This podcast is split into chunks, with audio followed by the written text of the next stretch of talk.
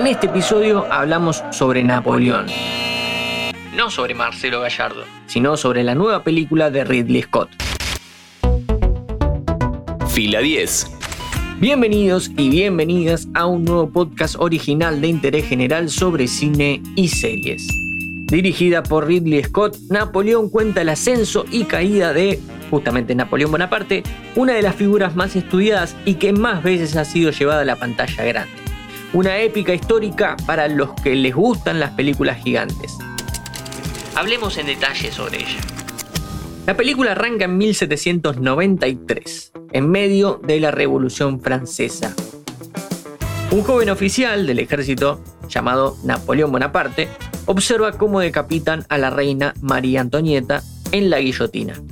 Un tiempo después, el líder revolucionario Paul Barras hace que Napoleón gestione el asedio de Toulon.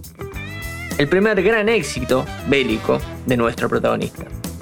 Cuando Maximilien Robespierre es despuesto y ejecutado al final del Reino de Terror, los líderes franceses, incluido Napoleón, intentan restaurar la estabilidad. En esta nueva versión de la historia, Napoleón es interpretado por Joaquín Phoenix, quien ya había trabajado con Ridley Scott en Gladiador. Acá, en vez de ser un emperador romano, se muda unos kilómetros al oeste. Por momentos hay mucho de ese cómodo que interpretó a principios del siglo XXI, con una postura de soberbio y todopoderoso que al actor le queda de maravillas y lo saca casi en piloto automático. A todos aquellos que les guste la historia, particularmente lo sucedido en aquellas casi cuatro décadas, se van a encontrar con una versión lógicamente acotada, sobre todo en materia de personajes que rodean al protagonista. La película está centrada casi exclusivamente en el arco de este soldado que termina siendo emperador en una carrera brutal, sangrienta y corta, y no da lugar a los personajes que lo acompañaron en la gesta. Hablando de esto, tenemos que charlar sobre la Josefina que da vida la actriz Vanessa Kirby.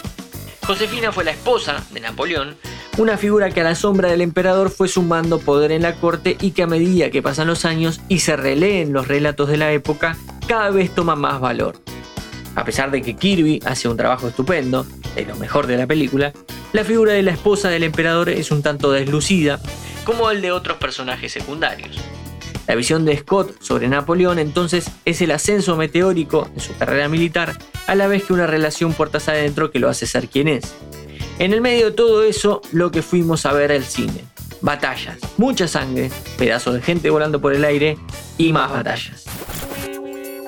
A cada batalla vamos a llegar con una narración un tanto atropellada sobre geopolítica. Si prestaste atención en clase de historia, más o menos sabes que la historia de la humanidad en materia bélica es conquistar para no ser conquistado. Y lo sigue siendo, por cierto. Cuestión que si querés entender por qué hay alguien dando cañonazos más allá de lo espectacular de las imágenes, tenés que entender las motivaciones. Y no es precisamente algo que quede siempre del todo claro. Yendo al campo de batalla, está lo mejor, mejor de la película. Algunas veces Stanley Kubrick quiso hacer una cinta sobre Napoleón y fueron los combates los que trabaron su deseo. Por el contrario, Scott, siendo un profesional de esta materia, es donde más destaca. Propiamente dicho, hay seis combates que ve el espectador y ya solo con Austerlitz, el primero de Napoleón como emperador, y Waterloo, el último, se paga el precio de la entrada. El manejo de Ridley Scott en estas escenas épicas es descomunal. Lo que ya hizo un gladiador décadas atrás, o en el último duelo, hace tan solo unos años, lo repite acá a mayor escala y perfeccionado. Ya nadie graba en inmensos escenarios reales con cientos de extras, decenas de caballos y al menos 10 cámaras, como lo hace el director inglés. Realmente es algo para apreciar en la era digital porque es lo más cerca que estamos hoy de un cine artesanal a gran escala. La versión de los cines dura casi 3 horas y la que se estrenará en Apple TV poco más de 4 horas. Esos cortes se sienten en el cine y probablemente la explicación se encuentre en la versión del streaming. Para mí, hay que ver las dos en sus respectivos lugares. Mi nombre es Matías Daneri y te espero para un próximo episodio. ¿Querés auspiciar en Interés General Podcast? Escribinos a contacto arroba interésgeneral.com.ar